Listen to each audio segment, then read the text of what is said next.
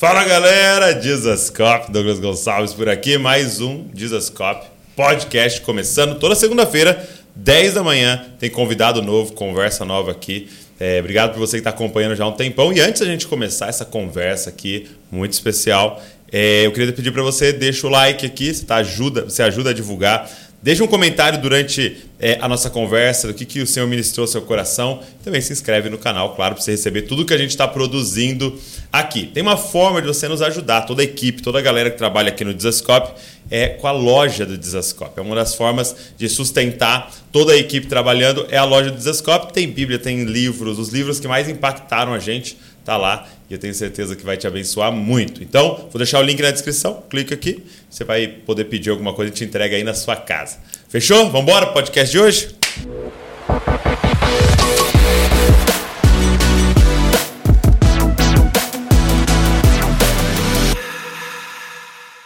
E aí, Priscila? Tudo bom? Que honra. Nossa, eu que digo. E agora é Priscila Uber, Priscila Subirá? É, eu Priscila... Vou... Os dois eu amo, até uma vez.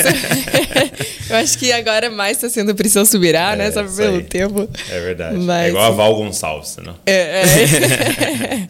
que legal. Muito bom ter você aqui. Obrigado. Ah, eu estou muito feliz. Muito obrigada pelo convite. Eu sempre né, acompanho, amo muito o Descope e o podcast, então estou muito feliz de estar aqui. Que legal. E você é uma pessoa que consome podcast, ouve podcast? Sim, eu gosto muito de podcast. No começo, quando minha filha era um pouco menor, eu escutava mais recentemente, nos últimos meses, né, ela tá numa fase onde ela tá falando mais e ela percebe quando eu tô com fone de ouvido é. agora. Então... É mesmo? E ela, tipo. E ela quer incomoda, pegar também, tá? ela quer colocar no dela e tudo. Então, eu tô eu escutando um pouco menos agora. Entendi. Mas mesmo assim, é uma benção demais. E é engraçado porque antes. É os podcasts eles eram mais assim um pouco mais focados uhum. até né? que nem eu ouvia eu ouço ainda um podcast do Craig Rochelle que é de liderança uhum, uhum. e ele é tipo 15, 20 minutos, assim, sabe? Uhum. E ele até fala no podcast, porque ele sabe que o líder tem um tempo escasso, tal, tal, tal. Mas Sim. agora os caras estão, tipo, três horas de podcast, é... quatro horas de podcast. Estão estendendo as conversas por aí. Viu? É, eu acho que essa geração toda, todos nós, assim, a gente está gostando de tempo de mesa, assim, de é. conversa, de participar de uma conversa. E infelizmente, eu acho que muita gente não tem tanto isso na vida, assim, fora do celular, né? Tipo, a vida corrida, trabalho, essas coisas. Então, eu acho que todo ser humano anseia por uma boa conversa. E mesmo quando a gente não consegue nem participar de uma, que seria o ideal, o mínimo é poder, pelo menos, escutar uma, né? É. Tipo, participar de, terceirizado, assim. Mas é engraçado, né? Porque, cara, é, eu até coloquei no Twitter, né? Descobri que o podcast como eu gosto de ouvir conversas dos outros. e hoje eu tava, no, eu tava experimentando roupa, a Val me levou lá que ela queria comprar uma camisa, né? Sim. Que ela tá falando que eu tô com as mesmas, sabe? É, sim, na hora de trocar, cara. Aí ela me levou lá, aí eu tava no provador e ela me dando a camisa lá. Aí ela falou um negócio, cara, alguma, ela falou alguma coisa e eu nem ouvi o que ela falou, porque uhum. tinha um cara lá fora é. conversando e eu ouvindo a conversa. Não, Luísa fala que eu amo ficar escutando os outros e eu não sei disfarçar. Mas a maioria das mulheres, elas são boas de fazer duas coisas, sim. assim, né? Estão fazendo uma coisa e estão escutando lá. Eu, quando estou escutando uma conversa de outra pessoa, eu já fico. Tipo, eu não consigo me conter. e eu lembro que o cara falou: Não, eu fui no médico. Aí a pessoa falou: Não, é, se for pagar com Pix, vai demorar, porque eu tenho que confirmar o seu Pix para ele poder confirmar que você vai te atender. Uhum. Aí ele falou: Então eu não quero mais, e foi embora do médico. eu só ouvi na conversa. As novelas que acontecem na mas vida é, real. Mas isso é muito legal, isso que você está falando, porque assim, realmente. É, nós, eu, eu, já vi, não sei se você já viu a, a Dev, Dev Titles. Eu, já, eu conheço falando, um pouquinho dela. Falando uhum. sobre a mesa. Hum. E ela falando do poder da mesa, né? E tipo, como na Bíblia, a Bíblia começa a falar sobre a mesa, introduzir a questão da mesa, como no, no tabernáculo tem uma uhum. mesa, no templo tem uma mesa, Sim. tal do pão da presença. Uau. E ela, ela faz toda essa construção assim, e realmente nós somos criados para isso. Né? Uhum, e aí eu uhum. acho por isso que o podcast bombou de tal forma. É verdade. Porque nós somos criados para isso, né? É, relacionamento, né? Relacionamento. É pra, verdade. Para conversas, né? Uhum. Porque quando você é, é, tá ouvindo uma pregação, uhum. é um estilo. Isso. Né? Até os vídeos do Descope, por exemplo, de devocionais, eles são preparados, é um esbocinho e tal. Uhum, né? uhum. O, o, pregadinha, né? Sim, é todo preparadinho, né? Agora o podcast é uma conversa, né? É. Um... E normalmente as coisas, assim, pregações, pregadinhas, elas são planejadas, né? Exato. E aí podcast é mais solto, você nunca sabe o que, que vai acontecer. É, é o perigo, né? É, Muito tem mais mistério, aquele alimento de Exato. surpresa, né? Muito legal. É, eu tive a honra de receber seu pai aqui semana passada. Eu não sei assim que ordem vai sair as coisas. Provavelmente dele sai antes, Sim, né? legal. Uhum. A gente vai lançando mais ou menos a ordem que gravou. É, e foi muito legal, foi muito bom. E, e ele falou um pouco sobre o pai dele, né? Uhum, E, e você chegou a conhecer seu avô? Sim, Teve um conheci. contato com ele bastante? Sim, bastante. Ele até morou com a gente alguns meses quando eu tava morando em Fortaleza. E eu acho que ele, ele faleceu e foi pro, pra Glória quando eu tinha é, já uns 14 anos, Ah, por foi um aí. tempo então, bom. uhum, sim, conheci bem ele. Poxa, que legal. É. E, e como uma filha de pastor, eu faço sempre essa pergunta: quando é que foi a sua experiência Uhum. com Deus pessoal? Você fala assim, cara, é a minha fé. Sim, eu lembro, eu lembro mesmo assim, claramente esse dia, quando eu entreguei a, a minha vida para Jesus, eu tinha, eu, eu diria três anos. E eu, É mesmo? Você lembra? Eu, eu acho que é uma das minhas primeiras lem- lembranças, assim. Porque eu lembro que a gente estava de viagem, uma viagem missionária, assim, em uma. Em, na- em Belém, na verdade, né? Nessa época eu morava em Santarém, do Pará, mas minha família estava viajando em Belém. E a gente estava num hotel simples e o meu pai estava pregando vários dias. Então eu acho que eu não sei porque que, na cabeça de criancinha eu estava com esse pensamento assim de céu inferno. E eu comecei a pensar será que eu- tô salva mesmo? Como é que eu tenho certeza que eu, tô- eu sou salva né? Que eu vou pro céu algum dia? Que sempre meus pais falavam sobre o céu como um dia a gente estaria lá seria bem legal. Então eu comecei a me questionar isso de como é que eu teria certeza que eu iria pro céu então eu chamei, eu, eu fui pro meu pai e falei, pai, como é que eu tenho certeza que eu, da minha salvação, né, que eu vou pro céu? E ele falou pra mim naquela hora, ele abriu a Bíblia e falou assim: é simples, a gente confia na palavra de Deus. E nela diz que se quando você né, confessa Jesus como seu Senhor seu, é, da sua vida e crê nele, você vai ser salvo. Então, você quer fazer isso agora comigo? Só pra garantir, pra você realmente ter essa certeza. Aí eu falei que queria e a gente se ajoelhou lá do lado da cama no hotel. E eu, eu lembro que eu entreguei minha vida pra Jesus na, naquela tarde, eu acho. Poxa, que legal. Uhum. É. Isso é muito legal, cara, essas experiências. Sim. Já, e, e, e aí depois, quando você cresce na sua adolescência e tal, como é que foi? Você teve um período Uhum. Não. Priscila rebelde, assim? Então, é, graças a Deus, é realmente quando eu en- entendi como uma criança, claro que não entendia tudo, é óbvio, né? Era bem pequena, mas isso que eu acho que é tão lindo, que o evangelho é tão simples. É, tão simples que uma criança de três anos pode entender o que está acontecendo.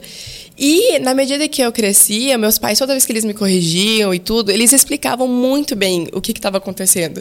Assim, quando eu fazia alguma coisa errada, eu mentia. Mentir era, era o pior pecado que a gente poderia fazer na minha É. casa. É, então, quando a gente mentia, alguma coisa assim, meus pais sempre explicavam muito pra gente que isso era porque a gente nascia pecador e da salvação a gente era uma pessoa né, nova, mas que a gente tinha que é, dominar a nossa carne e que isso era um processo que vai acontecendo ao longo da nossa vida. Então, desde bem pequena, fui entendendo isso, que, meu, eu tô num processo realmente de santificação, né? Eu, eu vou falhar várias vezes, mas é, agora como filha de Deus, não é o meu posicionamento de ficar sentado na lama, na sujeira do mundo.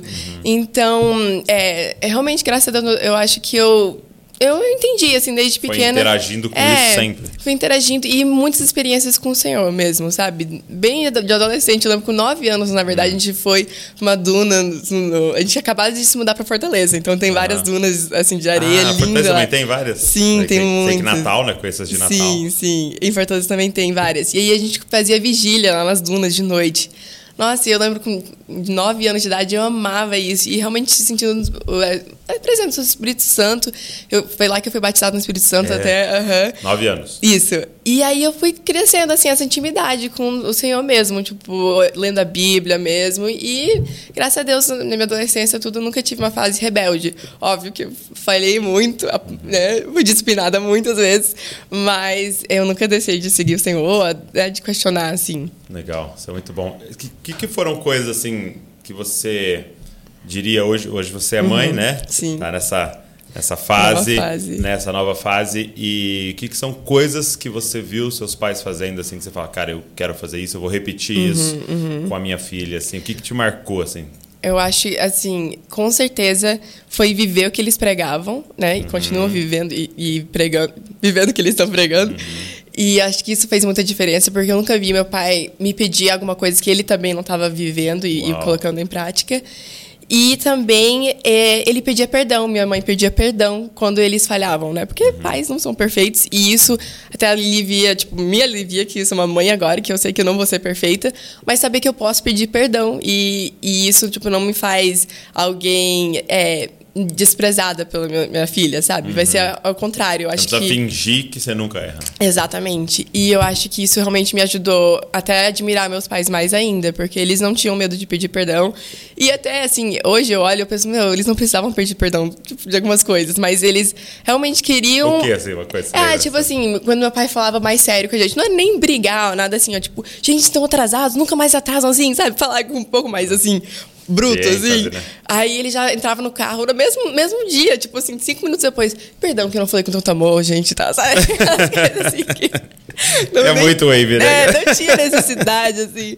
Mas eu via o coração, assim, dele realmente querer agradar a Deus e não negociar princípios, não negociar a palavra, sabe? E essa me traz até para outra coisa que eu quero muito que meus filhos, né, tipo, vejam em mim também, é um amor e uma apreciação são pela Bíblia, pela palavra de Deus, sabe? Porque eu acho que muitos jovens e adolescentes, eles acham que eles, os pais deles estão seguindo uma religião, tá. um, um, segmento. Mas quando a gente entende, meu, a palavra de Deus é viva e ela tá aqui, sabe? Tipo, a gente pode ler, a gente pode entender. Então, toda vez que meus pais me corrigiam ou, ou me pediam algo, eles sempre usavam a Bíblia. Ah, sabe? Tá. Sempre falavam, olha, a gente está pedindo isso de você porque a Bíblia fala isso e isso. E é a palavra de Deus. Tipo, se a gente não te mostrar isso, a gente vai estar tá ferindo o seu futuro, ferindo o seu relacionamento com Deus. Então, é, eu acho que ter esse fundamento na Bíblia dá muita segurança, especialmente para adolescentes, porque a gente vê todo mundo tem a sua verdade, né? Hoje em dia todo mundo fala sobre a, ah, cada um tem a sua verdade e a sua realidade, e é verdade que todo mundo tem a sua realidade de vivência aqui no mundo, mas existe só uma verdade, é. né? E a verdade está encontrada na Bíblia. Então, como adolescente, como agora tá, adulta, é tão confortante saber eu conheço a verdade, sabe? É e ter alguma coisa sólida. E não é só, tipo, ah, é, é tradição, é só algo que meus pais estão querendo de mim. É algo que Deus está querendo de mim. Então, uma outra tipo, superior, tipo, né? é um outro tipo de mentalidade, entender que não estou num padrão humano, estou realmente num padrão de Deus. E, é, e é doido que esse negócio do filho uhum. é o uhum. momento que isso pega, né? Porque é, eu tenho vários contextos que eu é, como pastor, você acaba ficando muito envolvido com a igreja, uhum. com os uhum. crentes, né? Sim. Mas assim, tem várias atividades que eu faço na minha vida que eu estou em ambientes de pessoas que não conhecem Sim. a Jesus e uhum. tal, não uhum. seguem, né?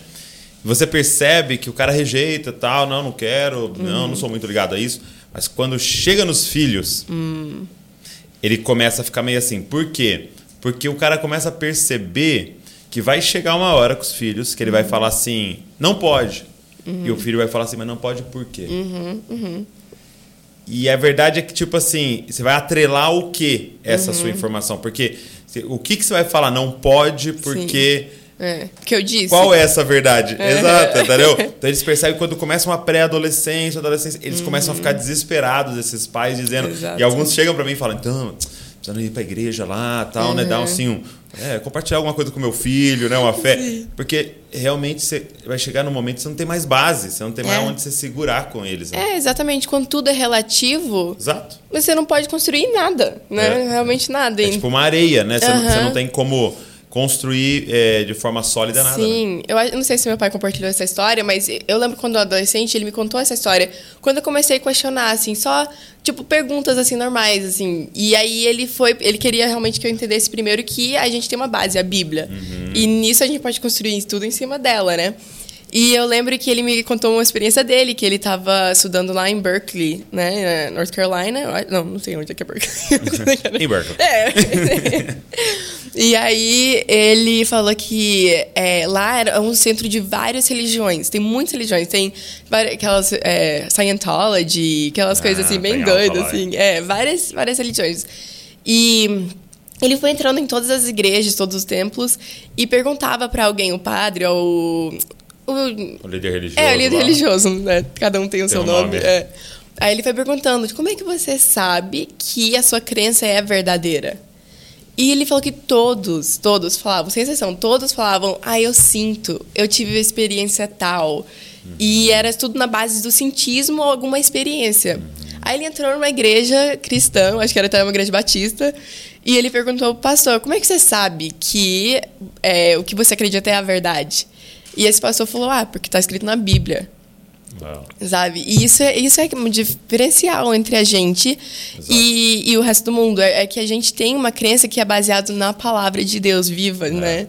E, e, essa, agora até no culto de Natal, né? Eu estava compartilhando que acaba que esse é o grande problema é, uhum. é, do cristianismo e vai ser sempre uma das fé, fé é, é, na, na vai, de várias religiões, vai ser uma que vai ser perseguida com uhum, frequência. Uhum. Você pode reparar que outras muitas vezes não são, Sim. mas essa é porque ela requer uma exclusividade. Uhum, ela, uhum. ela reclama né, uma exclusividade, Sim. dizendo assim: essa é a verdade. Uhum, uhum. E todo o resto está errado. Isso. Uhum, é. Isso é extremamente agressivo e irritante. É polêmico, né? Pro outro. Exato. Mas por que, que a gente afirma isso? Por uhum. causa da palavra de Deus e porque a gente crê que Deus uhum. encarnou. Uhum, então você imagina, Deus veio e andou entre nós e ele falou coisas.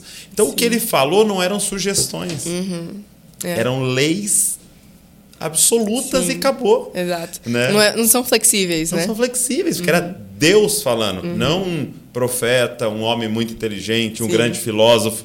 Era Deus falando. Então, uhum. tipo, a gente uhum. não tem opção a não ser dizer isso é a verdade Sim. e o que sair disso está tudo errado. É. É, não há essa opção, né, cara? Exato. Então, é crer, é, é, pegar ou largar, né? Exatamente. Não tem exatamente. meio termo, né? Isso. É muito bom, muito legal. Um, um tempo que eu, eu, eu, Um dia eu fui lá pregar na, uhum. na Past Church, São Paulo. Sim. Né? Foi muito legal. Quatro cultos, quase Uau, morri. olha aí.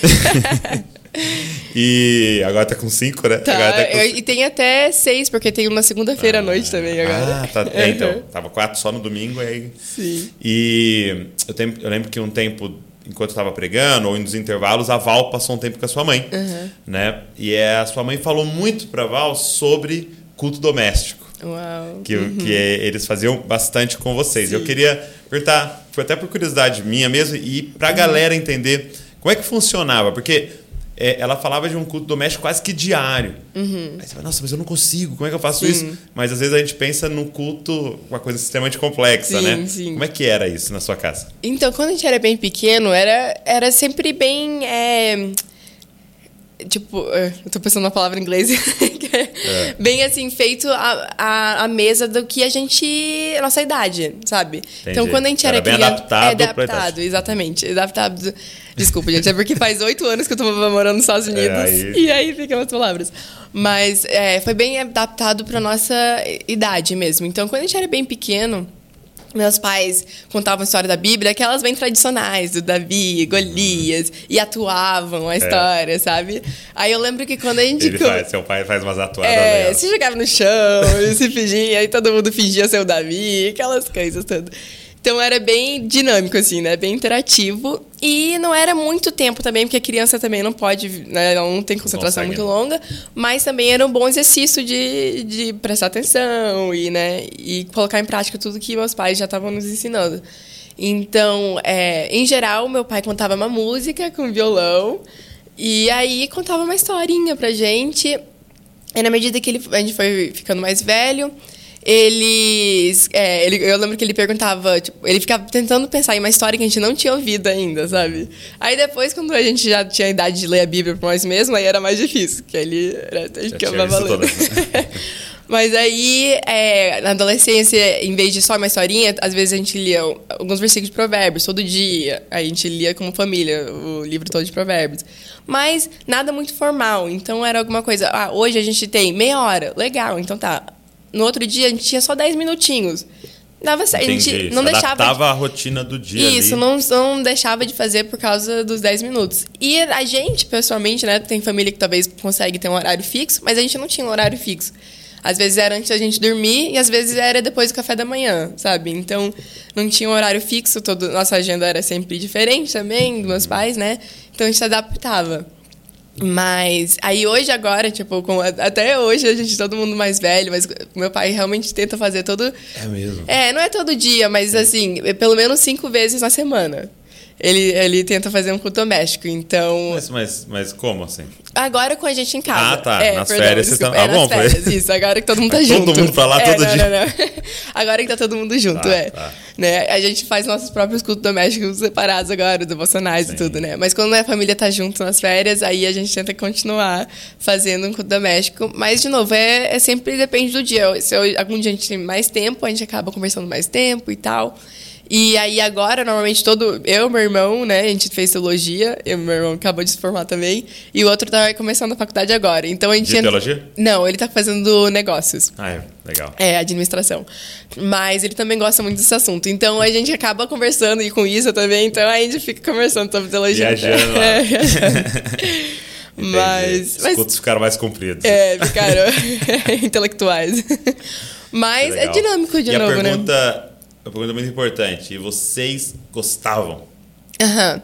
Eu acho que teve fases assim que a gente, ai, eu tô cansada, eu tenho uma escola e tal. E não era uma coisa tipo que animava a gente, né? Às Você vezes. mais na adolescência ali, não? É, mais adolescente, ou quando você já tava, tipo, cansado. é, Não sei, né? Eu e meus irmãos, eu- às vezes eu percebia que, tipo, a gente tava lá. É, porque É. rotina da igreja e tal. Isso, isso. Mas eu, eu vejo, tipo, o fruto daquilo, sabe? Sim. Mesmo quando a gente não tava com vontade, a gente ter aquele exercício de estar lá. E aí, eu acho que meus pais também, eles, eles sentiam, assim, ai, hoje tá todo mundo meio cansado e tal. Eles não faziam um negócio super longo. Aí era, era curtinho, então acabava sendo gostoso. E às vezes a gente chegava lá meio cansado, mas saía tão feliz, assim, de fazer piada, essas coisas assim, com, conforme a história e tudo. Então, é, realmente, eu acho que essa, essa leveza e a dinâmica dele foi muito bom pra gente, né? Legal. Na sua casa era só inglês? A maioria das vezes, é. É. Uhum, a maioria dos dias, assim, era mais inglês. E, e vocês fizeram é, homeschooling? Mais ou menos. Era, é, tipo, tecnicamente não, mas basicamente sim. Como que funciona? Tecnicamente não, basicamente sim. quando, quando a gente morava em Santarém, até, eu morei lá até os 9 anos de idade. Uhum. Aí tinha uma professora do Canadá, que ela era missionária, voluntária mesmo. Ela foi lá pra ensinar eu e meu irmão e mais uma, uma, uma- filha de outra missionária lá. Então, nós três, ela ensinava. Ela tinha todo o material e ela era uma professora sensacional. Então você era de uma escola de três crianças. Exatamente. Entendi. E aí era na casa dela mesmo, sabe? Mas vocês ela arrumava a sala. É, a gente saía, eu com mochilinha, mas era tipo, ela arrumava a sala, uma sala de aula mesmo, e era bem legal. E aí, e ela até, tipo, me, é, me deu muita fome por leitura, e ela lia C.S. Lewis, as Crônicas de Nárnia pra gente, então foi bem legal. Aí, quando a gente veio pra Fortaleza, a gente foi pra Fortaleza, tinha uma escola americana lá, mas tinha 40 alunos na escola inteira. A minha sala tinha sete alunos e era a maior sala da, da escola toda. Então, aí tinha essa escola de missionários também, e, e filhos de missionários. E ela durou alguns anos. Ela já estava lá vários anos, na verdade. Mas, é, enquanto a gente estava lá, ela fechou. Porque tinha a maioria dos missionários americanos estavam voltando para os Estados Unidos. Já tinham treinado bastante missionário brasileiro. E aí, eles foram voltando. Então, aí, enquanto a gente estava lá, foi outra professora que ficou lá. Ela se voluntariou a pegar as últimas famílias e fazer um negocinho assim também. Entendi. Então foi isso. A gente ia para um local e tudo, mas era bem pequeno, né? Mas, mas aí é, a formação é americana. Isso. Tudo era inglês, era tudo currículo inglês. Eu digo assim, até a certificação. Assim, A certificação de era- documentos, aí era americana. Isso, exatamente. Entendi, É. Porque Não- aqui ainda não estava aprovado, né? É, Ainda isso. estão- tá em trâmite. É, ainda. mas o- os documentos não eram de homeschooling, na verdade. Não? Não, eram de, tipo, uma escola... Porque lá nos Estados Unidos tem muita flexibilidade, com esse negócio de escola. Então, era, tipo, uma escola privada, entendeu? Mas era uma... Registrou assim. Isso, aham. Entendi. é. Que legal. E aí todo, todo uma, todo, tudo era em inglês. Isso, tudo era em inglês. E, e, e você acha que isso foi uma coisa bacana para vocês, sabe, assim, de...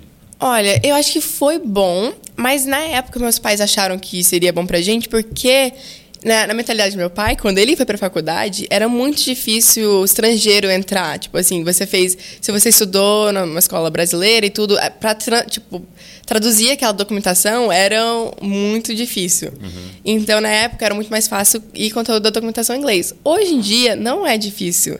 É, vários alunos internacionais, toda universidade tem vários alunos internacionais e eles facilitam muito esse processo, assim, de- é, em contraste com aquela época, né? Então, eu acho que se a gente soubesse tudo que a gente sabe agora, eu acho que a gente iria para uma escola brasileira, talvez. Porque foi ruim pro nosso português. Tipo, a gente em, em casa a gente só falava inglês e na escola só inglês também. Então, o único lugar que a gente falava português era na igreja. Então, eu não sei. Foi, teve vários aspectos que foram muito bons, uhum. porque era uma, até o currículo bem cristão e tudo, então uhum. isso foi muito legal. Mas também, por outro lado. protegia de várias ideologias Sim, e coisas que estavam é, sendo ensinadas. Nessa área foi realmente muito bom. Mas, por outro lado, assim, essa parte social. Né? Isso, social. E a gente teve vários amigos na, na, igreja e tudo. Mas eu não sei se foi bom, assim, pro, pra língua mesmo, sabe? Pro português e tudo. Entendi. E, e aí depois, hoje, assim, você tem tranquilidade com o português, assim, na questão de estudar, de ler, de tal? Ah, sim, ler e tudo eu amo muito. Eu gosto muito de português. Eu acho que eu tenho muita, assim, flexibilidade com isso, mas é, tem coisas que travam, assim, sabe? É. Aquele negócio. É, eu, tava no, eu tava pregando nos Estados Unidos um tempo atrás e o pastor falou um negócio muito legal para mim, né? Porque ia ter o culto de adolescentes e jovens e adolescentes e vários dos jovens e adolescentes nasceram lá, né? Uhum. E aí ele falou, cara, você vai ter que falar, você vai ter que pregar em inglês. Aí eu falei, poxa, mas eles não entendem português? Ele falou assim, eles até entendem. Mas aí, aí ele começou a falar para mim o negócio da, da, língua do coração, né? Uhum. Ele falou, quando uma mensagem é pregada para eles em português, uhum. tem um acesso no coração. Quando é Uau. é pregada em inglês, é muito mais profundo. Uhum. Aí ele falou assim, então é como orar. Uhum. Se você orar em outra língua, é, é um esforço, é, assim. E aí, quando você ora na sua língua, parece que é flui o negócio. Sim. E aí ele começou a falar disso. E hoje, para você, assim, a língua do coração seria mais o inglês? Seria mais o inglês, eu acho. Até é. nesse aspecto... Seu devocional, a Bíblia... É, eu tenho me desafiado para ler realmente a Bíblia em português agora e tudo. Ah, é? é, especialmente desde que a gente se mudou. Mas é um cá. desafiado. É, um desafiado. Eu, eu sinto confortável em ler, na verdade, português. É mais na escrita que eu, eu sou péssima em digitação, assim, inglês e português. ah, entendi. Então, então aí, nessa área, assim, mas eu acho que vai me ajudar bastante também, na, até na digitação, escreve, escrita e tudo, ler mais português. Então, eu tenho realmente tentado ler mais português. Não é que é um, assim, ai, um peso mental, mas é mais, não é tão natural, assim. Uhum. E, mas eu, eu, eu consigo ver que eu, eu sou fácil, tipo, é mais fácil para mim inglês. Então, quando chega nessa área de administração e pregação, quando eu vou é, ministrar algum lugar, nos Estados Unidos eu já preguei algumas vezes em lugares, e no inglês é, flui muito mais fácil para mim, sabe? As palavras estão vindo mais assim. Entendi. É. Doido. Eu, eu, eu, fui pregar, aí eu preguei essa vez lá em inglês, né? Uhum. E é muito engraçado, porque assim, você consegue passar a mensagem uhum. tranquilamente e tal. Mas eu percebi que, tipo, é, tem um monte de piada que é, não funciona. Não, traduz. tem um monte de jogo de palavras. Tipo, você tem uma mensagem que eu prego que, que o grande lance é falar é nós. Uhum. não tem. não, não tem inglês nada assim que. Não Sim. sei, se, talvez tenha, mas eu não. não. Né, então, é interessante isso, né? Você ter que fazer essa adaptação. Uhum. Mas é algo que Deus tem falado muito com a gente, assim, sabe? De uhum. cada vez mais a gente desenvolver uma mentalidade global, né? Uhum. Que, uma mensagem que alcance várias nações, porque Sim. Deus está chamando o Brasil para isso, uhum. né? E a gente uhum. precisa se despertar para isso. É verdade. Mas só voltando na, na questão da escola, uma coisa que eu acho, que eu acho muito interessante, assim, é realmente, é, se você pensar nessa estrutura que você cresceu, né, do, do homeschooling ali, uhum. barra Sim. não, e também na, na, na, escola de missionários e tal, isso é muito legal, essa proteção contra todo tipo de ideologias uhum. e várias uhum. mentiras que estão sendo pregadas Sim. na escola ao mesmo tempo, assim, eu fico pensando exatamente nisso, assim, sabe? Da importância uhum. dos nossos filhos crescerem exposto Sim. É, ao perigo. Uhum. É, que sentido, assim, né? Eu vejo que é uma superproteção, como pode também torná-los frágeis, uhum, né? Uhum. E incapazes depois de navegar Sim. o que o mundo vai oferecer, né? Sim, o que o mundo vai aparecer. É, eu estava ouvindo um, um, podcast muito louco, assim, lógico que é uma coisa que não tem como fazer, ainda mais no contexto do Brasil, né? Sim. Mas o cara estava contando de um, uma mãe que pegava o filho, ele é, deixava o filho, tipo, 3 quilômetros de casa e falava, ó, oh, você tem que achar o caminho de casa e ir embora. Meu Deus do céu! Cara, e aí ele contando que esse rapaz é um dos maiores empreendedores dos Estados Unidos uhum. e, e, a grande questão dele é a capacidade de solucionar problemas. Uau! Uhum. Entendeu? Por quê? Porque desde cedo ele foi treinado pelos Sim. pais para isso, até num, numa questão, né? Uhum, Lógico uhum. que, de novo, totalmente seguro os lugares sim, que o cara estava vivendo, é. é. muito mais de boa. Aqui você deixa, tipo, nunca mais vai voltar. Meu Deus. né? Mas eu acho interessante isso, essa, uhum. esse equilíbrio, né? Sim, é, é, verdade.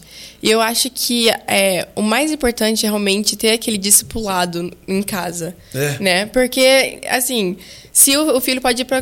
Eu já vi, na verdade, vários. Até dos meus amigos nessa escola bem pequena, bem protegida. Uhum. E não estavam seguindo Jesus, estavam fazendo tudo errado, assim, não estavam é. com uma vida de propósito. Mas você vê vários jovens adolescentes estão em igreja, quer dizer, em escolas que estão, tipo, cheios de coisas do mundo, cheios de pensamentos é, errôneos contra a Bíblia, mas são luz lá. Tipo, lá, e eles não têm essa mentalidade, eles têm uma mentalidade do céu e eles vão, é, na verdade, transformando a sociedade, né? Uhum. E eu acho que adolescente e jovens, especialmente, especialmente adolescente, ele é mais influenciado por outros adolescentes do que ele é por pessoas mais velhas. Muito bom. Então, se a gente conseguir discipular bem nossos filhos que são adolescentes, eles vão conseguir realmente transformar a escola é dele, real. o ambiente deles. Né? Mais do que um adulto chegar lá e tentar transformar. É, é, às vezes está preocupado. O professor falou isso, mas uhum. talvez é o amiguinho que, tá, uhum. né, que vai ser Tem mais influência. Mas, é. mas com certeza, né? Tipo, tendo um é, currículo que, que vai enchendo essa cabeça de coisa que não é verdade, vai, vai né, ser mais difícil de combater isso. Mas eu acho que isso que é importante ter esse relacionamento profundo com seus filhos e expor eles muito à verdade em casa mesmo. Sabe? Eu lembro que quando eu não entendia alguma coisa da Bíblia, tinha alguma pergunta, eu sempre vinha pro meu pai, ou minha mãe, e eu perguntava, eu não tô entendendo isso. E eu não tinha medo, tipo assim, ai, agora eles vão achar que eu sou uma, sei lá, uma tô descrente, assim, é, tô questionando, sabe? Não, eu sentia muito confortável, porque eu sabia que a verdade, ela não tem medo de perguntas, ela não tem medo de, de ser investigada, né? Então, é, e às vezes eu chegava pro meu pai, era, era raro, mas às vezes ele falava assim, ah, eu não sei, eu vou pesquisar e depois a gente conversa mais. E eu acho que os pais precisam ter essa tranquilidade, assim, de entender. Eu não preciso saber de tudo. A Bíblia é gigante e tem tanta. A verdade é, é profunda, sabe? Estamos estudando até hoje, né? Exatamente. Então eu acho que é, ser confortável é, de dizer assim: olha, filho, eu não tenho certeza, eu não tenho a resposta agora, mas vamos juntos descobrir? Vamos descobrir juntos, sabe? Isso dá uma segurança, assim, para os filhos de... Meu, meu pai e minha mãe, eles realmente acreditam nisso. E não é só brincadeira para eles. Eles não vão dar uma resposta de meia tigela, sabe? Uhum. Só para um cala-boca. Né? Exatamente, é. é. Eu estava conversando com um pastor que foi morar no, né, em Londres, uhum. na Inglaterra, né? foi Legal. ajudar em uma igreja lá, foi com os filhos. E aí ele matriculou os filhos numa, numa escola cristã. Uhum. Só que ele falou que era muito doido por quê? Porque nessa escola cristã, tipo assim, 70% era muçulmano. Nossa. Né, dos alunos, né? Sim. E eles tinham culto, é, né, cristão, eles tinham uhum. é, aula de religião, eles tinham várias coisas na, na escola, né, que era confessional, assim. era confessional, né, então tipo assim, uhum. assim, intencionais. E ele estava contando que esses alunos, 70% de alunos muçulmanos, entravam muçulmano, estudava 10, 15 anos lá e saía muçulmano. Olha só. E aí ele começou a falar sobre isso, né? Uhum. Tipo assim, a escola não consegue superar um discipulado de casa. Uhum. Isso mesmo, exatamente. Você vai ficar 4, 5 horas ali, uhum. entendeu? E 19 horas em casa. Exato. Entendeu? Então, o, é, é, é, lógico que eu vejo hoje assim uma grande preocupação em relação à escola, e a gente uhum, falando uhum. sobre pô, o que está nesses livros escolares, isso é importante, Sim. eu acho que a gente tem que intervir mesmo, tem a galera que está envolvida no governo, uhum. tal, intervir, isso é bom, Sim. mas a real é que, como igreja, uhum. o grande trabalho é ensinar os pais a discipular. Né? Exato. E se a gente discipular bem nossos filhos, eles vão crescer e eles que vão estar no poder do governo e essas Daqui coisas. E aí né? eles vão poder mudar essas coisas, assim, no futuro, né? Sim. Se a gente discipular bem, eles em casa, eu acho. E até, às vezes, eu já vi vários pais, assim, vão para uma escola, até que não, não é cristã, tem várias ideologias e tudo, mas aí eles levam o filho no final de semana para a igreja achando que isso vai consertar. Tipo, ah, isso vai dar uma equilibrada.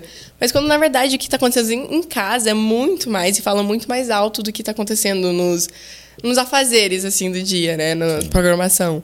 E eu acho que, os, especialmente os pais dizem ser cristãos e não estão vivendo aquilo, isso é o maior dani, tipo, danificador, assim, né, pro, pro jovem adolescente. Essa hipocrisia, né? É. é. E aí você decidiu depois que se formou, fazer teologia. Isso. É, e aí você, você foi estudar nos Estados Unidos. Na verdade, é, eu tinha. Eu, eu queria. Como é que foi essa decisão? Eu sabia que eu queria ir para é, Oral Roberts University, que é a universidade que eu fui.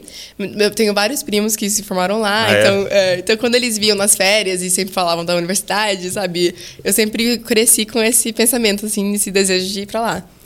E meus pais também sempre me encorajaram. Tipo, E é, aonde que é? o- é em o- Oklahoma. É Oklahoma. bem no centro dos Estados Unidos. Uhum. Bem no meio do nada, assim. né? No estado em cima do Texas. E aí, é, meus pais também, tipo, a razão toda de eu ir pra uma escola americana era pra mim poder ir facilmente, né, Uhum. pra um- uma faculdade nos Estados Unidos. Então, eu, eu tava muito empolgada pela ORU, só que eu queria fazer cinema. E aí, eu, na verdade, eu não tinha certeza. Aí eu ficava assim, ai, eu não sei se eu vou fazer cinema. Eu olhava eh, o registro, assim, de todas as, as aulas que eu faria e tudo, e eu ficava super empolgada. Eu acho que a gente, não sei, né, adolescente jovem, a gente começa a imaginar, tipo, aquelas cenas de filme, né, assim, um, um cenário um pouco diferente do que era a realidade, assim. Né? E quando eu fui para as primeiras aulas de cinema, eu não gostei, assim, não... É mesmo? É, não era uma coisa que me empolgava como eu achava que me empolgaria. E assim, não- e eu pensava, ah, é porque eu preciso me dedicar mais. Mas aí eu ficava, meu, e se eu me dedicar um monte? E, e eu descobri que não foi, assim, o que realmente vai me ajudar a trazer Jesus para as pessoas. Porque o meu desejo de fazer cinema era de ganhar o mundo para Jesus, assim mesmo, né? Então, aí eu comecei a ter essa preocupação de, será que se eu me dedicar muito, porque para mim conseguir sair bem nessa área, é uma dedicação louca, assim, né? E aí eu pensei, se eu me dedicar toda a minha energia, tudo nisso aqui, e aí acabar não fazendo o impacto que eu, que eu tô sonhando, né? Eu ficava com medo. E aí eu entrava em desespero. Nossa, eu chorava demais. Era toda É. vez que o colega de quarto falava até pra mim, tipo, meu Deus, por que você chora tanto? E eu ficava, "É porque eu não sei o que eu vou fazer na minha vida. E eu ficava naquele dilema, assim, de o que, que eu queria fazer. E eu lembro que eu, eu orava muito sobre isso, né? Toda hora eu tava conversando com Deus, tipo, Deus me mostra o que, que é essa, essa vontade e tudo. E eu lembro que eu realmente senti o Espírito Santo falando comigo que eu poderia escolher, que nele não tinha alguma coisa assim, que, absoluta, que tinha que ser de tal jeito. Que se eu escolhesse a área de cinema, ele ia comigo, e se eu escolhesse a área de teologia, alguma outra coisa, ele iria comigo. Então, né, claro que Deus tem um propósito diferente para cada pessoa, mas eu realmente senti muito claro é, esse, essa, essa direção de eu poder escolher. E aí isso me deixava um pouco mais em crise, assim, porque eu. Ai, então tá. Porque agora eu, eu tava vendo que era, era um, meio que um teste, assim, de o que, que eu ia escolher, que aí eu, eu sabia que eu ia ter que me dedi- dedicar bastante àquilo. fosse, você teria que se dedicar. Exato. Então eu tava tentando realmente contar os custos, né? Quanto que, não o custo tipo, só financeiro, mas mais o custo assim, emocional e, e energia e tudo. E aí, é, o que mudou minha ideia, na verdade, foi algo meio engraçado, porque na minha universidade a área de cinema é bem forte. Tem várias pessoas que saíram de lá que, que trabalham nessa área. Em Hollywood, essas coisas. É, que legal. É, e aí tinha um cara que ele participou da criação do aquele filme do, é, do Príncipe do Egito. Uhum. E ele era a voz do o cantor, tipo, da, do Príncipe do Egito. E aí ele foi ministrar lá no. Tem chapel lá, tipo, um culto que acontece duas vezes na semana. E aí ele tava ministrando e ele começou a ministração cantando Príncipe do Egito, todo mundo Aham. assim, pirando, né? E aí ele falou assim.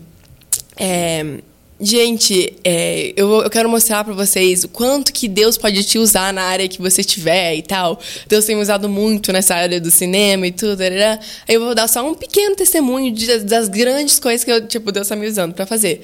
Aí ele falou que quando eles estavam gravando o Príncipe de Egito, é, a música, uma das músicas quando eles estão saindo é, do Egito, eles cantam é, There can be miracles when you believe, né? Mas, originalmente, ia ser escrito We can do miracles. Então, seria Nós podemos Ah, fazer tá. milagres quando a gente acredita. Sim. E aí, ele fala... ele mudou pra pode haver milagres. Exato. Aí ele acredita. falou para os diretores, tipo, "Olha, na verdade, tipo, o cristianismo e, e especialmente o judaísmo, ele acredita que Deus está fazendo os, é, os milagres, não é a gente que está fazendo, né? Aí eles, ah, então tá. Então aí mudaram a letra de, Legal. tipo, isso. Né? Aí a, a faculdade toda, tipo, uou, batendo palma e tudo. Aí, mas, tipo assim, realmente isso é legal. É mas legal, me é. deu um termor, tipo, meu Deus do céu. Imagina se eu dedicar minha vida toda pra isso e, tipo, eu mudo uma coisa assim, sabe? Que, assim, eu não sei se já afetou a vida de alguém essa mudança. É, eu só ia sabe? falar, nunca reparei disso na música. Então, e é uma coisa assim, tipo, até mesmo a gente, a Bíblia fala que a gente faz os milagres através do poder de Cristo, mas, tipo assim, é uma coisa assim que eu não, eu não sei se realmente influencia na eternidade de alguém. Então, eu fiquei muito, assim, com medo, especialmente de ouvir isso, pensar, tipo, meu Deus, eu, eu quero usar minha vida pra algo muito eterno. Aí eu comecei a pensar, imagina se eu realmente me dedicar muito nessa área, e aí eu chego lá e eu não tenho nada sólido pra falar. E eu falo coisas assim que não realmente vai trans- trazer transformação, né? Então aí eu comecei, não, eu quero realmente entender teologia bem. E aí eu, eu também, eu tinha amigos que estavam estudando teologia, eu via aquela rodinha de teologia, e eu sempre queria estar lá. Eu sempre. A- as, aí as aulas que eu ia visitar, que era de teologia, gente, eu amava, eu ficava animada e, e muito assim, se sentindo em casa. Então eu comecei a perceber, não, eu acho que realmente eu quero entender bem teologia e eu peguei uma. Eu, na nessa universidade tem várias opções assim de, de teologia, né? Então eu escolhi a parte mais técnica possível, porque eu queria entender tipo muito a filosofia por trás e, e histórico e ter bastante coisa sólida assim, sabe? Então eu fiz literatura bíblica, na verdade foi o meu é, meu curso e especificação no Novo Testamento. Então a gente aprendeu grego e, e aprender tipo eu, eu tive que minha tese foi mais de 45 páginas, foi em cima de três versículos. É mesmo? Então, foi- eu amava isso. E e era muito gostoso de descobrir, assim, o tanto de, de evidência que a gente tem para tipo, é, sustentar que a Bíblia é realmente a palavra de Deus e que ela é infalível e, e é muito gostoso, tipo, ter uma base e uma certeza naquilo que você acredita, né? Entendi. Que legal. E, e você tava. é, vocês começaram a namorar, você estava na faculdade. Uhum. Você e o Israel. Isso, isso é uma coisa bem interessante, porque no mesmo, no mesmo mês, eu acho que eu decidi, não, eu vou fazer teologia, foi o mês que o Isa começou a sonhar comigo. Foi bem depois que eu escolhi que eu ia fazer teologia. E assim, é só uma teoria minha, mas eu acho que se eu tivesse escolhido não fazer teologia, eu acho que ele talvez não teria começado a pensar tanto em mim naquela hora. Então a gente com certeza se casaria, mas seria mais no futuro, porque a área de cinema ia me levar para outros lugares, assim, Entendi. sabe? Então eu acho que é bem interessante, assim, como Interessante, Deus é. trabalhou tudo. E, então, aí, aí vocês começam a namorar, você estava na faculdade e ele Isso. estava em outro lugar. É, ele. é, Então, ele começou a gostar de mim, assim, pensar mais em mim e tudo. Acho que foi no finalzinho do segundo ano de faculdade que eu tava. E aí a gente teve. Eu tive umas férias que eu vim pro Brasil e nós dois ministramos num acampamento de adolescente. Legal. E ele já tava, tipo, gostando, olhando no meu Instagram, essas coisas. E aí a gente começou nessa conferência, ele falou que aí que ele tava, começou a ficar apaixonado mesmo. Ele tá aqui, ó, tá É. aqui falando. E aí. é, e eu já sempre gostei dele, assim, mas eu não, É. eu não deixava meu coração, tipo, achar nada, porque eu pensava, meu, nossas famílias são muito amigos. Se eu começar a gostar dele, tipo, e ele for casar com alguém, eu vou estar lá no casamento. Aí então eu não me deixava. Entendi, assim, você não deixava sua nele. cabeça ficar viajando. Isso. Mas aí, de- nesse acampamento, eu vi que ele tava muito diferente comigo, tipo, me tratando mais legal e tudo. Aí eu pensava, talvez seja só porque ele tá ficando mais velho, aí ele tá sendo mais confiante, assim, sei lá. aí a gente ficou conversando depois desse acampamento. E aí, é, por vários meses a gente ficou conversando até que ele fez uma declaração e tudo. E aí foi durante meu terceiro ano de faculdade que a gente começou a namorar. Legal. E aí ele estava nos Estados Unidos também. Aí ele foi, durante esse terceiro ano, ele foi para os Estados Unidos, para Kansas, que é outro estado. Era quatro horas de viagem de carro, assim. E ele foi morar lá para fazer o IHOP, né? Entendi. E aí, de vez em quando, vocês se Uhum. Isso, encontravam exatamente. lá. Mas foi mais um namoro à distância, assim, por um foi, período. mas é, de uma vez por mês, duas vezes por mês, a gente se via. Que legal, É. que legal. E aí, quanto tempo vocês namoraram antes de casar? Foi só um ano. Foi só um ano? Foi, um, só um ano. Que legal. Vocês chegaram a fazer, tipo, um noivado, assim? Sim, sim. Bom, então a gente namorou quase sete meses, assim. E a gente noivou, e aí depois, tipo, cinco, seis meses depois a gente casou. Nosso plano era, na verdade, de casar, tipo, só depois é, de, eu terminar a faculdade. E ele ia vir para São Paulo já. Ia preparando, trabalhando com meu pai e tudo, porque ele. Na, na igreja, na Paz Church. Mas aí a gente viu que, ah, já que eu ia ficar lá um ano e os pais deles, os nossos dois pais acharam que era uma ideia legal a gente não entrar de cara no ministério bem depois de casar. Tem aquele primeiro ano, assim, tem né? Tem aqueles versículos lá. Sim. Não deixar o soldado ir pra guerra. Assim. Exato, exato, bem isso. Então a gente pensou, ah, legal, vai, vamos, eu vou terminar a faculdade e a gente tem esse primeiro ano de casado aqui nos Estados Unidos. Só que aquele um ano virou quatro anos. Então... E, e, aí ele, aí quando vocês casaram, ele, ele foi pra. Ele foi pra Oklahoma, é, Oklahoma. Tulsa. É. Legal. E aí ele estudou lá também. Ele estudou lá, só que online. Legal. Porque por causa desse plano de um ano, a gente pensou, ah, ele não. E era é mais, mais caro, né? E presencial do que online. Então, ele decidiu fazer online. Legal. E aí vocês começaram a se envolver e servir em igrejas lá. Uhum. E como é que foi essa experiência de servir? De, vocês cuidaram de jovens adolescentes por um período? Sim, é. Então, aí eu, eu tava, na verdade, bem envolvido na igreja, que era bem atravessando a rua da minha universidade. Uma igreja bem legal lá, Victory. E eu fiquei bem envolvida com até células, tipo, pequenos grupos e tudo lá. É. Difícil escapar, né? aí, só que aí, é, pela universidade, eu conheci um pastor e ele me ofereceu um emprego na igreja dele. Que legal. E É uma outra? É, uma outra igreja. Que era uns 15 minutos da faculdade e, é, e eu ia ser tipo uma secretária e também cuidar da mídia da igreja. Então, e tipo assim, nossa, pra mim naquela época era, o pagamento era muito bom, né? Até hoje, na verdade, aquele pagamento era muito bom. e, e era bem legal, porque era uma igreja, eu queria, eu queria estar perto de uma igreja mesmo. E, mas era uma igreja bem de vovozinho e vovozinho. É mesmo? É. Então a mídia era. é, a- então, quando eu cheguei lá, tudo que eu fazia, eles ficavam, oh! Eles ficavam impressionados. Aí eu tinha dreads, aí eles achavam muito legal, me achavam, tipo, a pessoa sensacional. Assim, é, super. Era muito engraçado. Queriam que eu desse curso de mídia. E eu, tipo, gente, eu não tô fingindo que eu tô, tô entendendo tudo. Mas. Caramba. é, eu lembro que eles brincavam assim, ah, ela é a nossa guru de mídia, sabe? Guru de mídia. Mas realmente, o brasileiro ele manja muito de mídia. É assim. verdade. A maioria, né? É. Então, especialmente em comparação com o que eles tinham, foi, um- foi uma benção. Então foi bem divertido. Aí eu fiquei trabalhando lá. Aí quando a gente casou. Aí eu não pensava, ah, coitado, eu não vou trazer o Isa pra ficar nessa igreja, porque não tinha jovens, não tinha nem Entendi. ministério de jovens. Tinha só coisa pra adolescente, porque os avós traziam os, os Os netos. netos deles, e aí tinha algumas coisas pra adolescentes, mas pra jovem mesmo não tinha. E aí eu pensava, ah, eu não vou deixar o Isa aqui, tipo, coitadinho, assim, depois que eu casar, eu vou parar de trabalhar aqui, até porque eu precisava focar muito na, na faculdade. E aí a gente vai pra uma outra igreja. Mas, e isso o Isa tava 100% de acordo até Deus tocar nele. Aí tem altos rolés que aconteceram aí.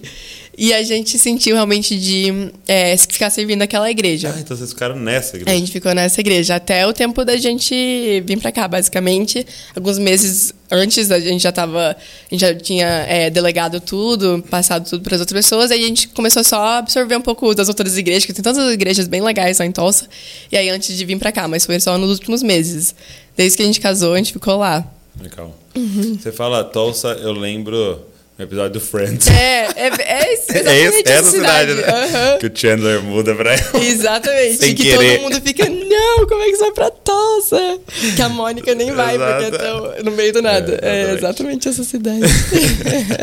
E é, eu ia te perguntar assim, a gente fala muito sobre, cara, o Brasil tá vivendo algo especial, o Brasil Uhum. tá vivendo um, alguns colocam um nome de avivamento, né? Sim. E tipo, poxa, tem uma parada acontecendo no Brasil e você ouve até de pessoas de fora falando. Uhum. E vocês que tiveram uma experiência em uma igreja americana comum, vamos usar essa palavra, Sim. né? Porque você ouve da Bethel, você Sim. ouve do IHOP, você Não é ouve uma do- mega church, é, assim, você ouve é. da Upper Room, você ouve da Elevation e tal. É, coisas que estão acontecendo muito Uhum. legais realmente. Mas você estava numa igreja Sim. normal, de Uhum. um bairro tal. É, como é que tá a igreja americana, se você fala?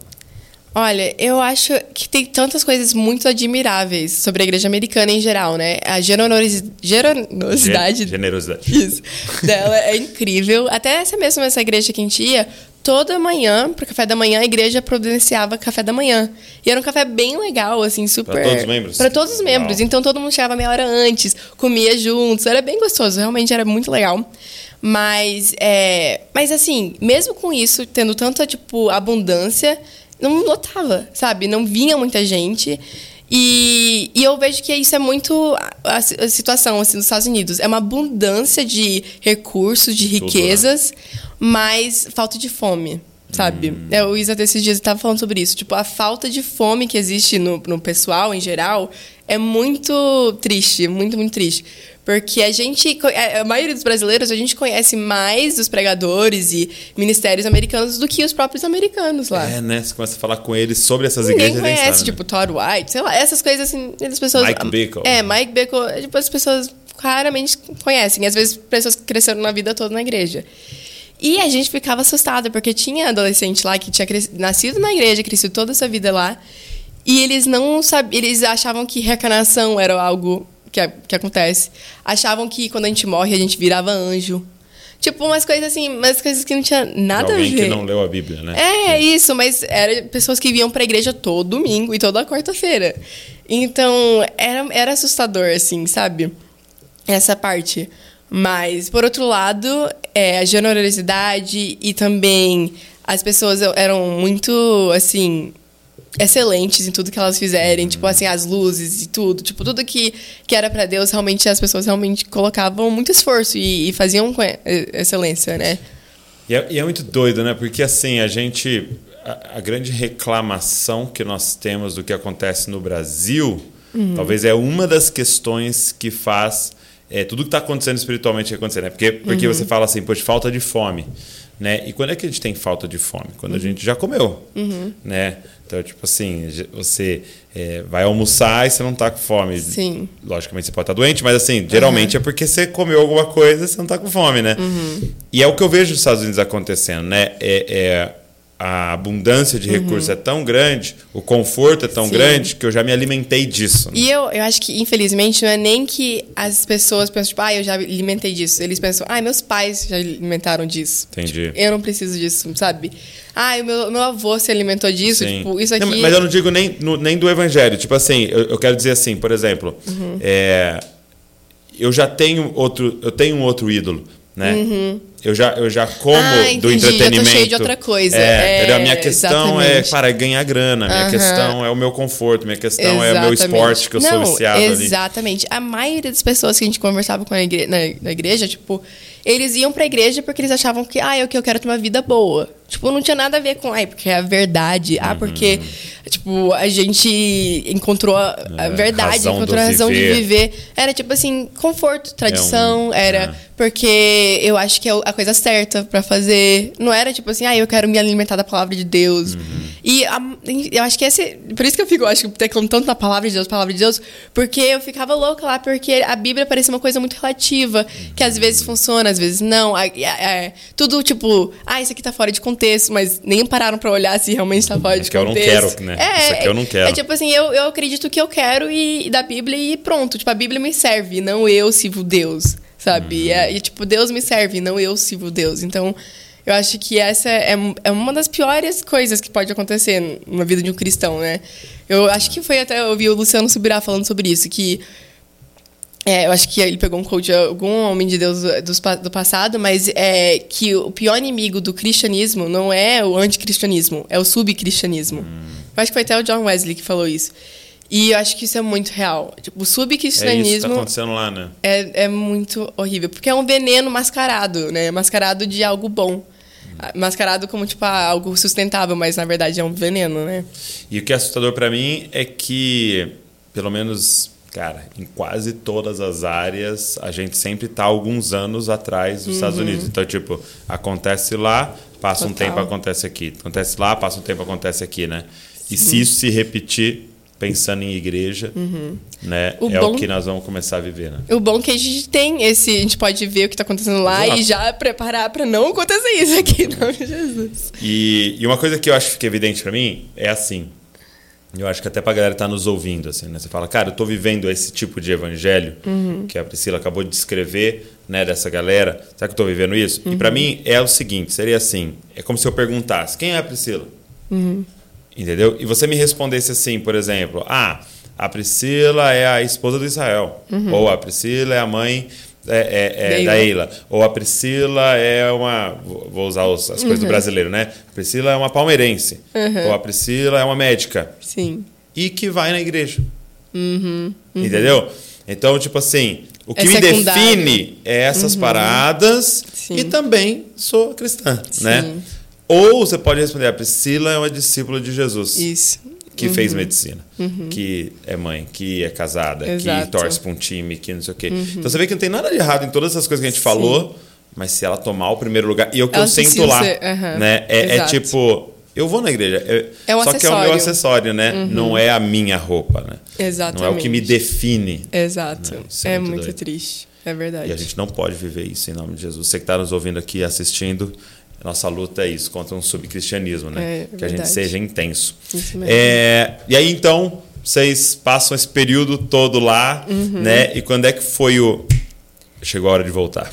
A gente já foi se preparando, assim. É, também uma coisa que, já que a gente tava lá, a gente pensou, ah, vamos aplicar pro green card do, do Isa, né? Meu marido, porque eu sou cidadã. E aí ele tava morando. Uhum. Você não nasceu lá. Não, eu não nasci lá, mas por causa do meu avô, eu era americana. Uhum. Mas a, a minha descendência, ela teria que nascer lá pra ser americano. Uhum. Então, no começo a gente, ah, estamos tão perto. Tipo, ele já tá morando aqui, tá com visto e tudo, vamos pegar o green card. Aí ele aplicou pro green card depois da gente casar, conseguiu o green card. Ah, daqui um ano, se ele aplicar de novo, aí ele pode pegar o green card de cinco anos. Aí a gente foi nisso, né? aí, aí chegou tão perto assim, ah, ele pode ser cidadão. E aí esse seria o ideal, porque com o green card você perde rapidinho. Então, se a gente, quando a gente morasse aqui, ele ia perder. É, então a gente pensou, ah, então vamos pegar a cidadania, porque aí ele não perde, ele pode se mudar, a gente pode ir pra onde quiser E no mundo voltar. e ele vai sempre ser americano. E aí vai ser sempre mais fácil a gente votar e tudo. Então foi assim, aí a gente é, foi fazendo anotações de quando isso ia acontecer.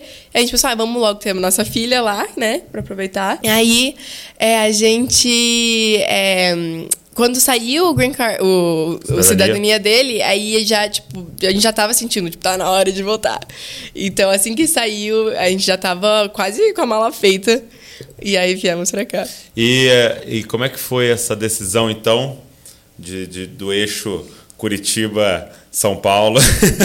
como é que foi essa decisão? Tipo, ó, vamos para Curitiba, na Alcance, uma igreja Sim. incrível, maravilhosa. Vamos para São Paulo, na Past Church, uma igreja incrível, maravilhosa. Como, é que, vocês, Total. como é que vocês decidiram? Foi difícil, mas muito antes até da gente casar, o Isa já estava sonhando com trabalhar aqui em São Paulo Uhum. um pouco, porque é, a gente sonha um dia em plantar igrejas também. Nosso sonho É? tipo, é, a gente gosta muito de Legal. plantação de igreja, essas coisas. Então, sendo esse nosso sonho, a gente queria aprender muito com a Paz Church. Com uma plantação. né? Isso, com a plantação. E aí, é, e aí a igreja do Isa foi depois que eles começaram a transicionar para pequenos grupos, discipulado, essas coisas. Então, eu passei mais tempo na minha vida aprendendo isso do que ele. Então, a gente achou que seria legal ele vir aqui e absorver isso também, até para ajudar a gente a formar uma equipe bem grande aqui também, para ir algum dia plantar uma igreja em algum lugar do mundo, né? Que a gente só Deus sabe. Mas, é, mas foi difícil, porque especialmente quando a gente vai pra Curitiba, a gente vê tanta gente que eu conheço também, que ele conhece, né? Os pastores lá são sensacionais. E a gente fica assim, ai, eu te amo aqui no Curitiba. Mas a gente sente que realmente foi algo que Deus colocou no nosso coração de estar em São Paulo mesmo. É, e, e pensar em cidade boa para morar, né? É, acho que Curitiba é de Uhum, Sim. qualidade de vida, né? Sim. Porque São Paulo é uma doideira, né? Sim, Tipo, sim, tem, corre, tu- tem corre. tudo, é muito legal, mas é realmente morar Intenso. tem seus desafios, né? É, Como é que sim. foi essa mudança, tipo, de uma cidade? Porque ela é uma cidade calma, né? Muito calma. Do lado da nossa casa a gente podia ver vacas, assim. então. Mudar para São Paulo, É, exato. Mas na realidade, eu acho que eu tava tanta vontade de vir. pro Brasil, né? É, pro Brasil e pra São Paulo. Eu amo coisa tipo muvuca, mas Uhum. Ah, eu gosto de cidade. Então, eu já tava assim me coçando assim querendo muito vir. Então, pra mim não foi um choque cultural, até porque a gente via visitar bastante o Brasil, mas foi só tipo assim, um Pra mim foi um alívio, na verdade. Pra ser sincero, tipo, ai, graças a Deus. Tipo, uma nova estação, uma estação mais, hum, tipo, muvuca mesmo, Entendi. né? É, Tava movimento. muito parado, então. É, eu, é, pra mim tava barato demais. E eu queria saber, eu queria te per- perguntar, agora mudando um pouco de assunto, Uhum. é como é que foi a sua decisão de começar a fazer o seu trabalho online? Uhum. Né? O- com o canal, com gravações de vídeos, a forma que você usa o seu Instagram tal. Sim. Como é que foi essa decisão para você? Pra falar a verdade, foi uma coisa bem natural. E até hoje eu não vejo essas coisas como meu trabalho. Talvez eu deveria pra poder realmente fazer mais direitinho. Mas é, eu, eu comecei a fazer os vídeos, né? Porque só depois de casar com Isa, na verdade. Ele já tinha o canal dele e tudo. E eu sentia, tipo, ah, eu tenho uma palavra para fazer e tal. Aí às vezes ele, ele sempre deixa, né? Quando eu quero fazer no canal dele, eu faço. Mas às vezes eu queria mais no meu estilinho, assim. E eu comecei a pensar que, nossa, tá faltando na internet. Hoje, graças a Deus, tem muita gente que faz isso. Mas na época que eu comecei, eu pensei, tá faltando muita, sim. No Brasil, nos Estados Unidos tem muito isso, de uma mensagem um pouco mais sutil. Porque uhum. as mensagens do mundo, tipo, sempre começa muitas vezes. Tem lugares que é bem sutil e tem lugares que é bem na cara. Mas o sutil, ele acaba influenciando muito mais É, a gente você do que a gente. percebe entrando, é, né? uhum, exato. Então eu comecei a pensar, ah, eu vou começar a fazer uns vídeos, mais assim, estilo um pouco mais vlogzinho. E eu, eu gosto muito de coisa assim, visual e tudo. Então, mesmo que eu não tenha muitas habilidades, tipo, de mídia, mas eu gostava. ser uma guru da É, mídia. por ser uma guru da mídia. É, mas eu, eu não sentia, tipo assim, super capacitada, mas eu, eu gosto de coisas e aí eu pensava, ah, eu vou fazer do, do Você jeito tem o que eu bom quero. gosto. É, o, o que eu acredito ser um bom gosto, né? Então, então eu, eu fui fazendo as coisas assim, do meu jeito, no meu tempo. Até hoje eu não posto meus vídeos re- super regularmente, assim. Não. É, eu fico querendo, mas aí agora com a bebê e tudo é mais, é mais complicado. Mas é, eu fui vendo que eu, eu quero, né, no YouTube especificamente, eu gosto de fazer conteúdo assim, receita vegana, com não sei o que, darará, que aí eu sei que vai atrair umas pessoas que nunca Entendi. talvez assistiram um vídeo super cristianês.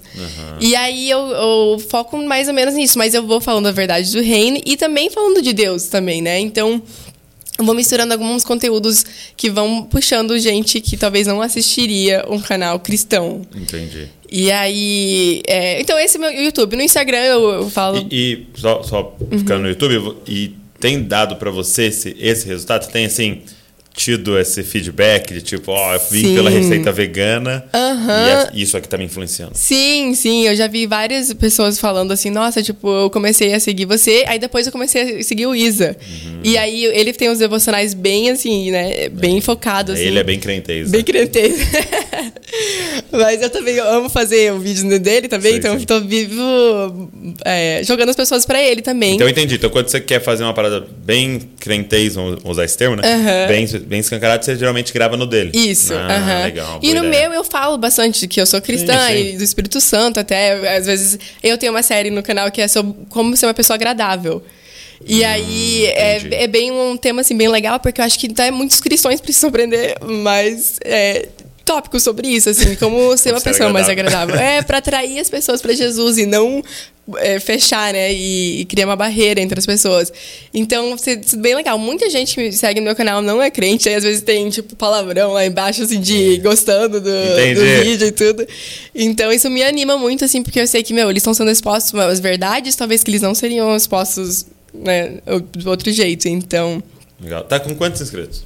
Acho que é 170 e pouco mil. É, É. que legal. Uhum. Poxa, muito bom. É, normalmente, assim, eu, eu, meus vídeos nunca tem menos do que 20 e pouco mil, assim, Uhum. visualizações, né? Mas é, mas é bem divertido. Eu, eu É. é divertido. E, e, poxa, você, você precisa ser constante, então. É, eu sinto que é o meu hobby. o YouTube é tipo o meu É, hobby, então mas você vai eu. ter que encarar de outra forma. É, eu preciso começar a encarar como um trabalho, assim. Acho que também é porque, tipo, nós, os fundos não são muito vindos do YouTube também. Então, Sim, gente- sim. É, pelo menos o meu, né? Tipo, é mais a música do Isa. Uhum. Então, eu não sinto aquela pressão de, tipo, meu Deus, é. Tenho tá dependendo. produzir. É, isso. É, mas é muito legal não depender disso e- e realmente ser Constante, né? E não, isso é, isso é missão mesmo, Uhum, né? é. Fala, cara, é minha missão, vou fazer. É, e, e, e assim, mas você acha que o que, que te trava mais, assim? É realmente tempo e, e, Uhum. poxa, eu tô com a Nenê, tal tempo, ou é um tempo barra um, um perfeccionismo, assim, tipo assim, eu, ah, eu quero fazer, mas eu quero Sim. fazer desse, desse De jeito. jeito. É, é um pouco dos dois, assim, no sentido de. Eu não me acho uma perfeccionista, porque quando de meus boa. vídeos saem, eu tô vendo que tem tá cheio de coisa errada. Mas eu. Mas tipo assim, você grava um monte de vezes e, Não, e erra eu não igual, ou gosto. você é bem... Não, é porque eu gosto de coisa assim densa. Eu não gosto de. Ah, eu vou gravar só pra gravar, tipo, só pra checar. entendi. Tipo assim, eu só. Normalmente eu só gravo quando eu penso, nossa, esse assunto, tipo. Tem um negócio pra falar É, mesmo. exatamente. Eu não gosto de falar só por falar. Então, quando eu vou fazer um vídeo, realmente é porque eu tenho um assunto que eu acredito Hum, e eu entendi. morreria por aquele assunto, assim, entendeu? Então, às vezes falta. Mas a receita vegana.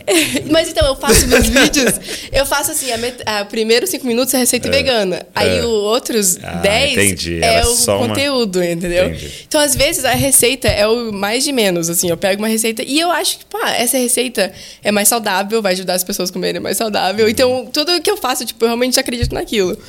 Mas, é, aí às vezes eu penso, meu, eu não tenho tanto conhecimento nessa área, eu não tô pronto pra fazer um vídeo sobre isso.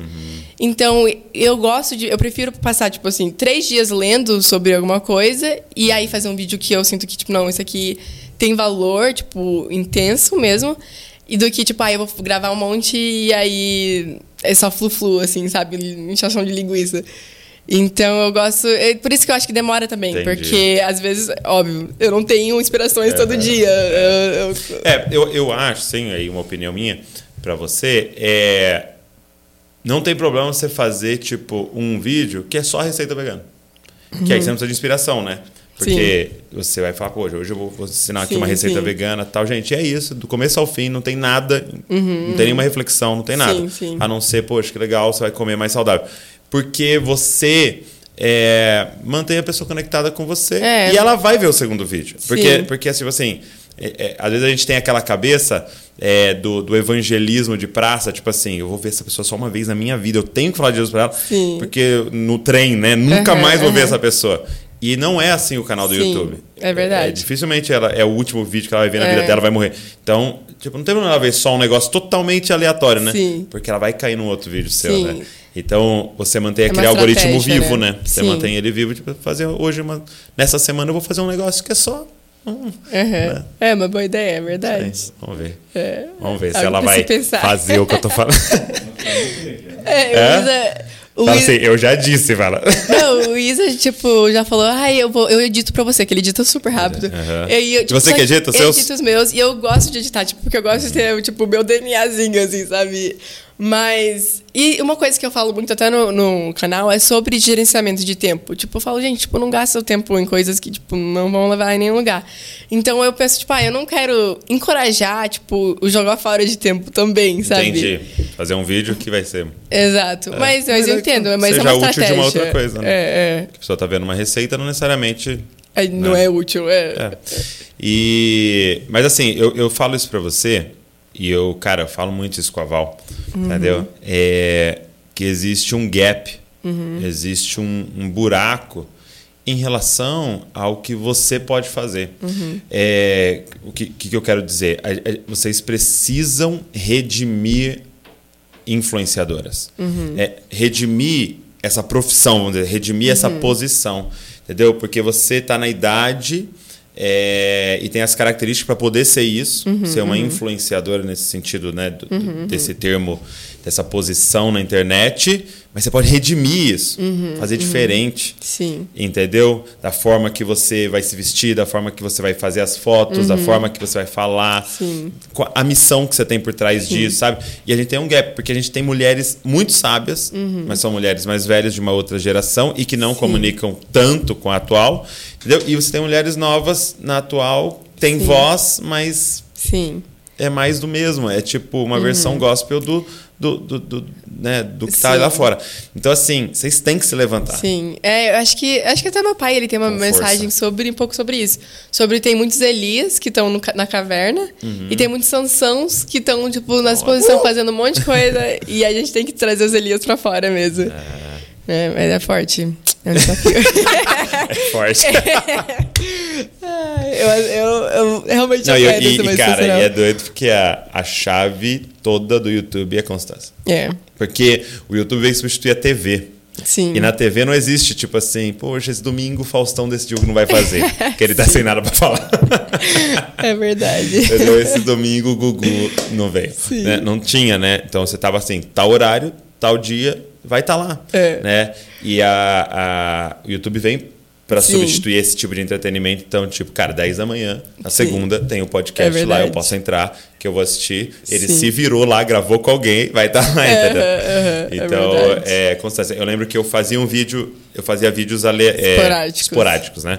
Então eu gravei lá um, e aí eu quis fazer num fundo preto, né? A gente tá até relembrando, porque a gente tá fazendo 10 anos do Desascope. Fundo preto e tal, com, né, é, é, com os cortes e com umas imagens a mais e tal. E ficava muito legal tal. Uhum. Só que aí eu entendi, cara, precisa ser constante. Aí eu comprei uma GoPro. Entendeu? Colocava na janela, não tinha luz, não tinha nada. Uhum. Colocava na janela, entendeu? Começo de tarde e tal, Sim. assim, que a luz estava vindo na janela, gravava, eu mesmo editava, colocava e tal. E só que toda semana.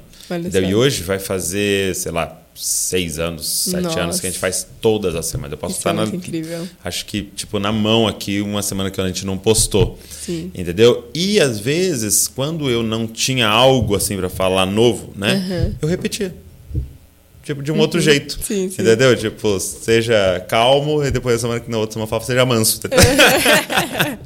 Mas seja Muito como bom. Jesus. Sim, é, é, isso aí. A mensagem, né, ela vai plantar sementes de qualquer forma. Tipo, sendo a palavra de Deus, ela vai ter, dar fruto, né? É, então eu quero te incentivar. Obrigada, eu aceito. Constância.